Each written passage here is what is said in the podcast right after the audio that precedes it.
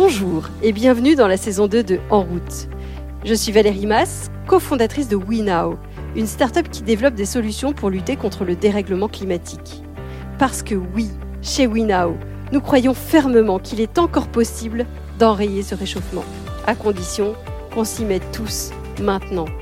Alors chaque semaine, je vous emmène rencontrer des scientifiques qui explorent de nouvelles voies, des entrepreneurs, des dirigeants, des personnalités qui ont choisi de se retrousser les manches et agissent à leur niveau.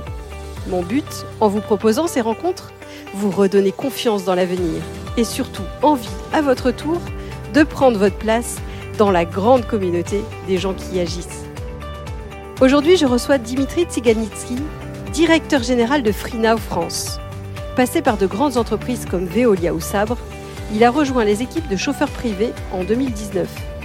Chauffeur privé est devenu capitaine, puis FreeNow, et en mars 2021, c'est Dimitri qui est devenu directeur général de FreeNow France. FreeNow, c'est 3 millions d'usagers en France, 26 millions en Europe. L'un des premiers objectifs du groupe est d'atteindre le zéro carbone d'ici 2030. Et dès 2025, ils visent d'atteindre plus de 50% de leurs courses à bord de véhicules 100% électriques. Avec Dimitri, nous allons parler de l'évolution des enjeux climatiques dans le secteur du VTC sur les dix dernières années, du plan zéro carbone du groupe, de résilience et de l'avenir de la planète. Vous êtes prêts à changer votre vision du monde? Alors, en route Bonjour Dimitri. Bonjour Valérie. Merci beaucoup d'accepter de partager avec nous euh, tes, bah, voilà, ton expérience, euh, ta vision de, de l'entreprise, de la mobilité et du développement durable. Si on revient un peu sur euh, les enjeux, le, le, le secteur du transport est un secteur qui en plein mouvement qui euh, avait pas réduit ses émissions de CO2 depuis 25 ans. Donc c'est quand même un secteur qui a, eu du mal à, faire bouger. Euh, quelle est ta vision de ces enjeux justement et notamment d'un point de vue climatique? Alors comme les transports sont le, premier ou le deuxième en fonction de, l'angle qu'on va voir le premier poste d'émissions carbone et on voit euh, qu'il y a beaucoup de mairies qu'il y a beaucoup de d'entreprises euh, et de passagers qui demandent une alternative à ces moyens de transport, je pense que euh, la plupart des, acteurs de l'industrie euh, se doivent d'apporter des réponses. On peut le faire par conviction, mais en plus de nos propres convictions, on est poussé par par la demande et par nos partenaires pour pour accélérer cette transition-là. je pense que voilà, c'est pas euh, c'est pas un épiphénomène, c'est vraiment depuis, euh, je, pense, deux ans, euh, un sujet qui, qui, est de plus en plus sérieux, où il y a de plus en plus d'investissements pour euh, tacler ces émissions carbone, d'une part, mais il faut pas oublier non plus l'approche sociale euh, sur lesquelles nous on se penche, avec le même niveau d'importance que les réductions des émissions carbone.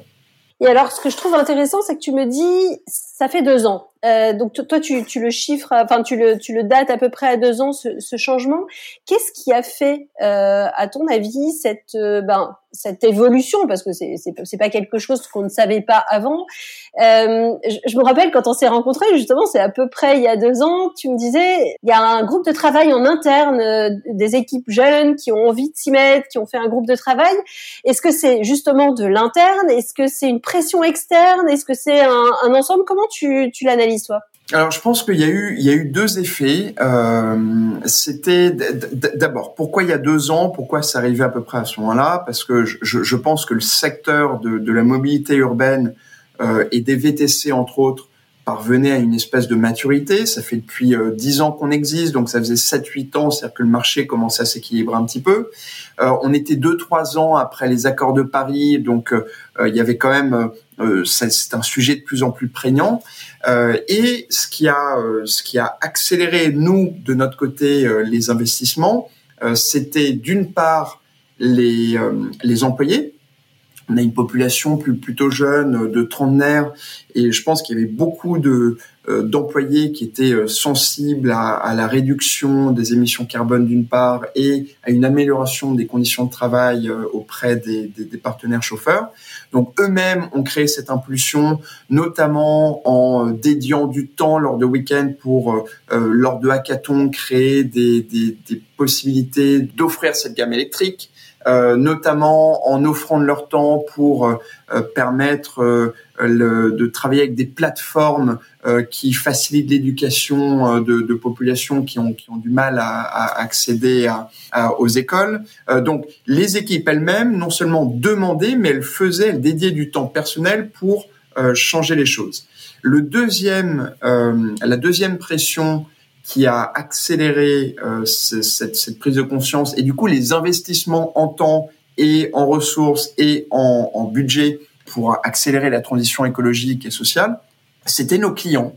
Et nos clients, en particulier les clients entreprises, euh, puisque les clients passagers euh, euh exprimaient un souhait d'avoir accès à une gamme électrique ou, ou, de pouvoir être euh, une, avoir une approche sociale plus importante, mais c'était une voie parmi 3 millions de passagers, donc c'était c'était pas très important. Par contre, quand on a eu des, des, des grandes sociétés comme comme L'Oréal, comme BCG, comme euh, Louis Vuitton, comme euh, des banques qui ont nous ont demandé de, de, les accompagner dans leur propre transition écologique, là ça a sérieusement accéléré les investissements. Euh, nos, propres actionnaires, Daimler et BMW, eux, sont très sensibles à cette cause-là. Ils sont constructeurs automobiles, euh, donc euh, naturellement, on, a aussi le, le, on avait le feu vert des actionnaires pour accélérer cette transition. Euh, ça, c'est hyper intéressant parce qu'effectivement, il y, a une, y a une question qui revient souvent dans la durabilité, quelle qu'elle soit, hein, sociétale ou environnementale, c'est euh, bah, potentiellement tu, tu peux obérer un peu tes, résultats ou ta rentabilité à court terme pour euh, regarder un peu le, moyen ou voir le long terme. Euh, comment s'est établi ce dialogue-là? Parce qu'il va y avoir des investissements, on va en parler, mais il y a forcément des investissements, donc forcément besoin de mettre de l'argent sur la table, peut-être une rentabilité moindre à court terme. Comment vous avez pu discuter avec les actionnaires? Euh, L'objectif qu'on s'est fixé, c'est d'être euh, net zéro en 2030 et de d'avoir 50% de nos courses électriques dans 4 ans. Ce sont des objectifs au niveau du groupe, au niveau de l'Europe. Et c'est pas propre à la France. Euh, on a des marchés qui sont plus ou moins avancés. Au Royaume-Uni, par exemple, à Londres, ils sont très très avancés sur le domaine. On est pratiquement déjà à 50% de, de, réduction des émissions euh, dès cette année. Euh, dans d'autres pays, on est un petit peu plus en retard.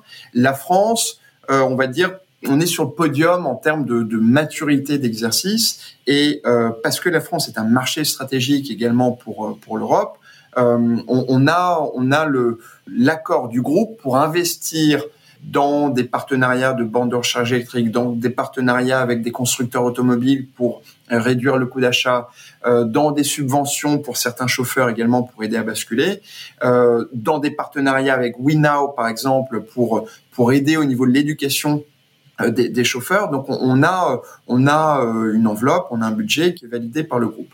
La difficulté ensuite, c'est de jongler entre les objectifs à, à, à moyen long terme les objectifs à court terme et en termes de croissance et en termes de rentabilité. Mais on est convaincu que cette transition-là, l'accompagnement qu'on peut euh, faire auprès des chauffeurs, euh, ça, ça va nous nous établir comme un acteur incontournable, pas simplement auprès des passagers, mais également des chauffeurs euh, dans les deux trois ans. Euh, donc c'est c'est pas contradictoire avec euh, avec nos objectifs de, de, croissance et de rentabilité.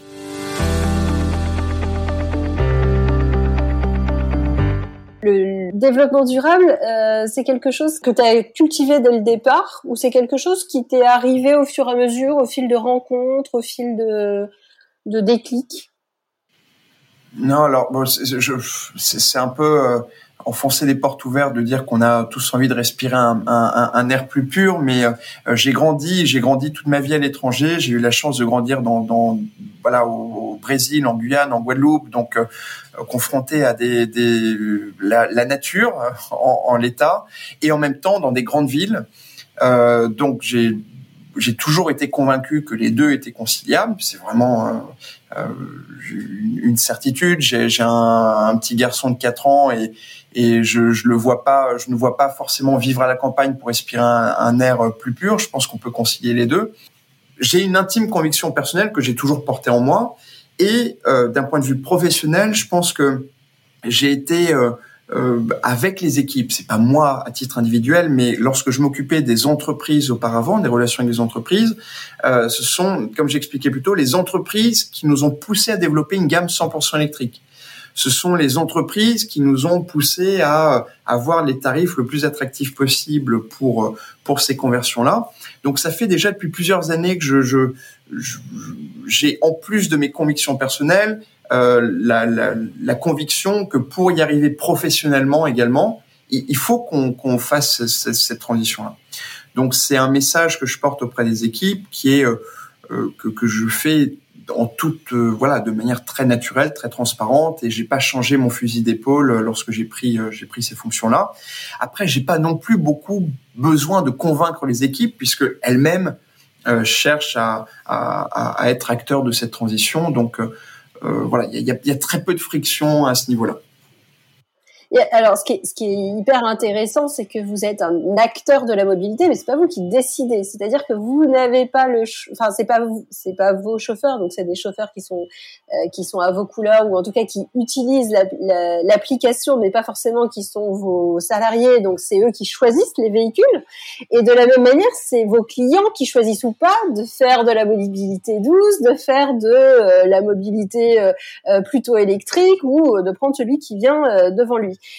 Comment on fait Alors, euh, si on prend par exemple les chauffeurs, comment on fait pour mobiliser, pour motiver, pour sensibiliser euh, les chauffeurs qui, eux, bah, finalement, vont regarder avant tout leurs euh, recettes, leurs leur, leur actions, et que c'est vrai que c'est plus cher de prendre un véhicule électrique, c'est plus complexe parce que bah, il faut qu'ils prévoient de se recharger. Enfin voilà.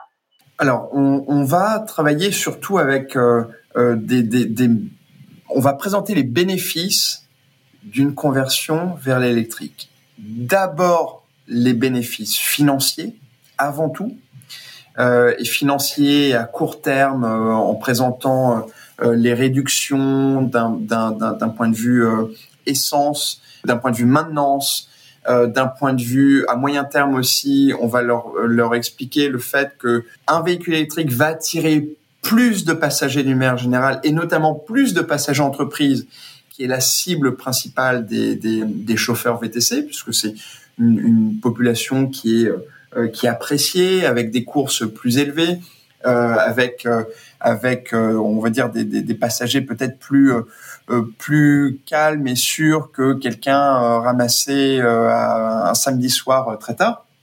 Donc on, on, va on va présenter tous ces bénéfices là. On va le faire en animant des sessions euh, de, formation dans notre centre d'accueil chauffeur. On va le faire en travaillant avec les gestionnaires de flotte qui, qui travaillent avec plusieurs chauffeurs. On va le faire avec des partenaires euh, comme Winnow notamment pour euh, montrer l'ensemble des bénéfices d'une conversion vers l'électrique. Côté passager, on va chercher à garantir à minima un prix égal entre électrique et thermique, voire incentiver les passagers et les entreprises à basculer vers plus de véhicules électriques. Le, le, le challenge auquel on est confronté dans, dans, pour cette deuxième euh, initiative, qu'on veut euh, incentiver, donc euh, inciter des, des, des passagers, c'est que aujourd'hui le parc électrique, même si on, on est fier d'avoir le plus grand parc électrique parmi les différentes plateformes en Ile-de-France, il reste encore largement inférieur au parc thermique. Or, on sait que le premier critère de choix d'un passager, c'est le temps d'attente. Donc forcément, euh, on, on, va quand un véhicule électrique, on a euh, à peu près 2000 véhicules électriques aujourd'hui euh, par rapport à plus de 10 000 véhicules, euh, j'entends actifs, hein, thermiques. Donc le temps d'attente est forcément beaucoup plus long et on doit continuer de travailler là-dessus. Et il faut rappeler qu'en 2024, de toute façon, aujourd'hui, 95% du parc, ce sont des véhicules diesel. Dès 2024, la mairie de Paris va interdire ces véhicules diesel. Donc, quoi qu'il arrive, on sait qu'il y aura de plus en plus de conversions vers ces véhicules électriques dans les années qui viennent. C'est très clair, effectivement. Vous avez fait le choix de l'électrique euh, de manière assez forte. Que, que penses-tu de l'hydrogène et que penses-tu de manière générale des énergies de demain? C'est vrai qu'on les connaît peut-être pas encore. Donc là, on, on, on, se, on s'oriente vers euh, quand même une, une infrastructure électrique qu'on met un peu partout. Euh, est-ce que on fait, d'après toi, les bons choix Est-ce que il y aurait pas un, peu de temps à prendre, quand même, collectivement hein C'est pas, c'est pas les VTC ou c'est pas euh, nous euh, qui pourrons choisir, mais justement collectivement avec les États, collectivement avec les infrastructures, pour faire finalement des, des choix qui soient pas idéologiques à un moment donné? J'ai le sentiment effectivement que c'est euh, c'est un secteur d'avenir. J'ai entendu euh, de, des retours très positifs sur Hype, qui est l'un de nos concurrents qui opère exclusivement avec des véhicules hydrogène sur Paris. Euh, et d'ailleurs, bah, je, serais ravi de pouvoir travailler avec eux notamment. Euh, donc nous, on serait tout à fait enclin à travailler avec ce, type d'énergie qui semble euh, encore plus durable que l'électrique. Maintenant, la clé, selon moi, ne viendra pas euh, de, nous, de FreeNow, euh, peut-être pas non plus de la part des, municipalités euh, ou, des différents lobbies. Je, pense que c'est vraiment un choix au niveau des constructeurs automobiles. Je pense que c'est euh, c'est eux qui ont qui ont ces clés en main. Euh, c'est eux qui ont décidé d'investir massivement dans l'électrique depuis depuis quelques années. Je, je, pense que les voilà le, le c'est à eux à partir du moment où ils vont proposer plus de véhicules à hydrogène sur le marché. Euh, et, et, bien sûr que les infrastructures suivent. Il n'y a aucune raison que ça ne devienne pas euh, le, le, le, transport de l'avenir. En tout cas, c'est un, un, un, point intéressant et, et c'est je, suis peut-être moins d'accord sur le fait que ce soit que les constructeurs, parce qu'effectivement, les constructeurs, ils ont aussi en face euh, des euh, obligations légales euh, de réduire les émissions de CO2. Et c'est vrai que c'est aujourd'hui plus facile avec l'électrique, euh, parce qu'ils l'ont déjà dans leur euh, dans leur dans leur bagage. Donc c'est un vrai choix complexe de faire changer les choses d'un point de vue réglementaire ou collectif. donc c'est intéressant effectivement de voir comment comment vous positionnez. Et alors, euh, si on revient d'un point de vue euh, sociétal, euh, c'est vrai qu'il y a eu beaucoup de discours sur, euh, alors pas forcément que sur les VTC, mais de manière générale sur les nouveaux modèles de travail et de rémunération, les conditions de travail. comment vous travaillez justement chez FreeNow à, à faire en sorte que les, les, les VTC soient des partenaires, soit, soit enfin, fassent partie de l'écosystème? Comment vous vous les accompagnez? Qu'est-ce que vous mettez en place derrière pour bah, être à bord avec eux, quoi? Alors il y a effectivement beaucoup de beaucoup de débats en ce moment. On a entendu euh, l'un de nos concurrents au Royaume-Uni il y a quelques mois qui a qui a transformé le statut de ses chauffeurs partenaires en worker. Attention worker, on a tendance à dire salarié en France, mais c'est absolument pas le cas. C'est une troisième voie spécifique au Royaume-Uni.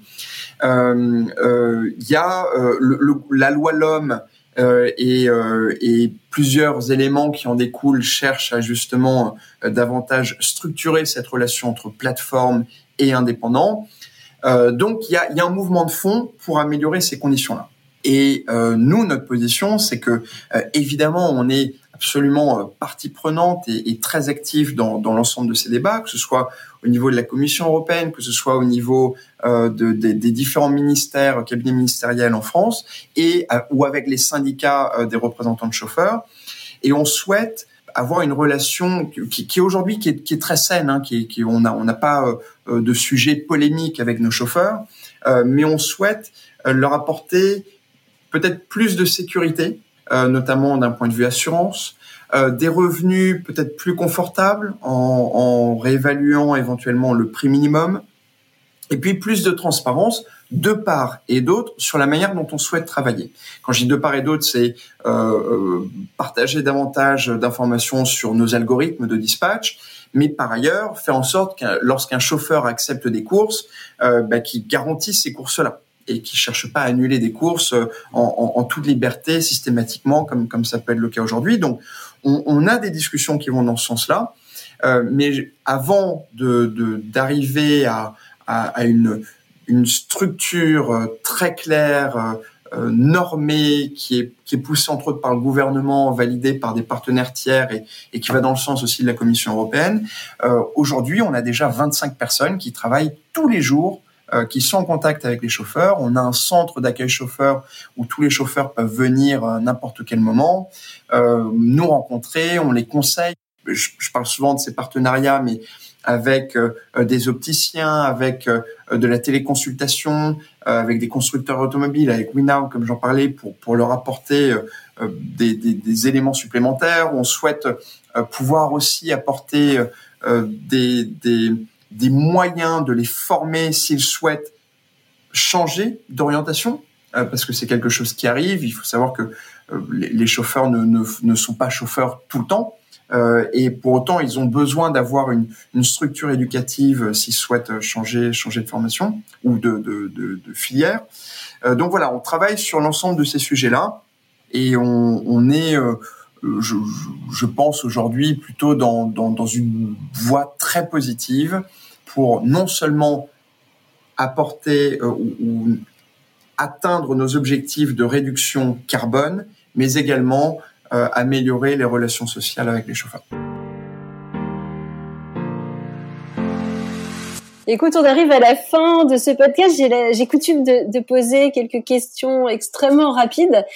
Au cours de ton parcours, est-ce que euh, on t'a donné des conseils ou est-ce que bah, tu t'es forgé des convictions que tu aimerais partager avec d'autres euh, qui, qui, qui, te servent au quotidien? Je, je, dis toujours aux équipes que le, le, la qualité la plus importante euh, en pro ou en perso, c'est la résilience. Euh, je, je, je, pense et euh, euh encore une fois, on a vécu une période tout à fait propice à, à, à l'expression de la résilience. Voilà, je, je donc euh, ouais, c'est résilience, résilience, résilience, c'est la capacité à rebondir avec euh, passion, engagement après des coups durs. et je pense que c'est très important de l'intégrer. Et les générations plus jeunes, je, je, je pense qu'ils sont moins confrontés à la résilience euh, donc c'est quelque chose que j'essaie de, d'inculquer beaucoup auprès de mes équipes. Ah, génial. Et alors, tu as, fait euh, pas mal de pays du monde, hein, c'est ce que tu disais euh, tout à l'heure.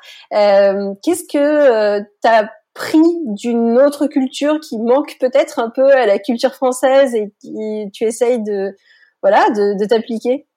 Bah, j'ai passé toute mon enfance au Brésil, donc je pourrais pas parler du Brésil sans parler de la joie de vivre euh, et la facilité de vivre des, Brésiliens, même si c'est euh, si c'est euh, pas toujours facile. Et je pense que alors bah, Brésiliens ou Américains ou d'une manière générale les, les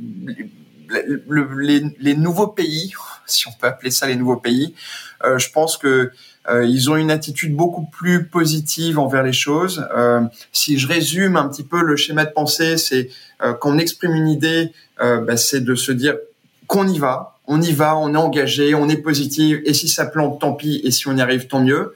Et je pense que peut-être qu'en France euh, et peut-être en Europe d'une manière générale, quand on a une idée aujourd'hui, on est un petit peu enclin à d'abord challenger cette idée, comprendre ce que ça peut bousculer dans nos vies, euh, donc on va beaucoup discuter avant de, de, d'éventuellement euh, d'y aller.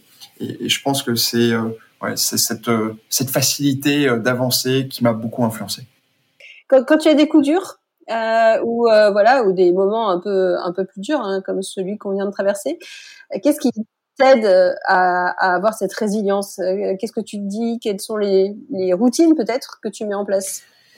Je pense que c'est un état d'esprit. Euh, d'abord, plus plus on exerce euh, la résilience, plus on le devient, et ça jusqu'à l'intégrer naturellement.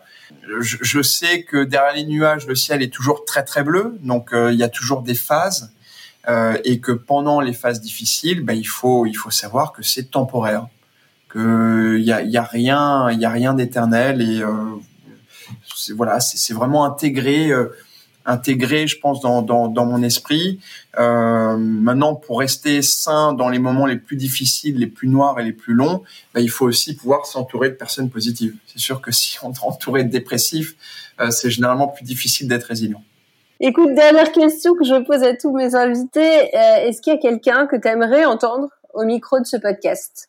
J'aimerais entendre quelqu'un de, de, de la mairie de Paris quelqu'un de la mairie de Paris pour euh, pour partager un petit peu euh, leur vision de de, de la métropole ou, ou de ou d'Île-de-France, Île-de-France Mobilité, parce que je pense que euh, Paris a un coup à jouer euh, incroyable au niveau des capitales mondiales en termes de, de transition écologique.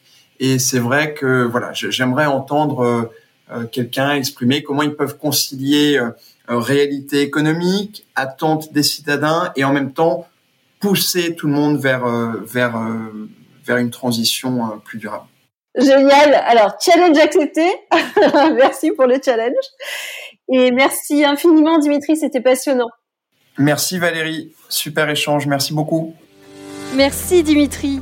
Si cet épisode vous a inspiré, n'hésitez pas à le partager sur les réseaux sociaux ou à lui attribuer 5 étoiles sur votre plateforme de podcast préférée.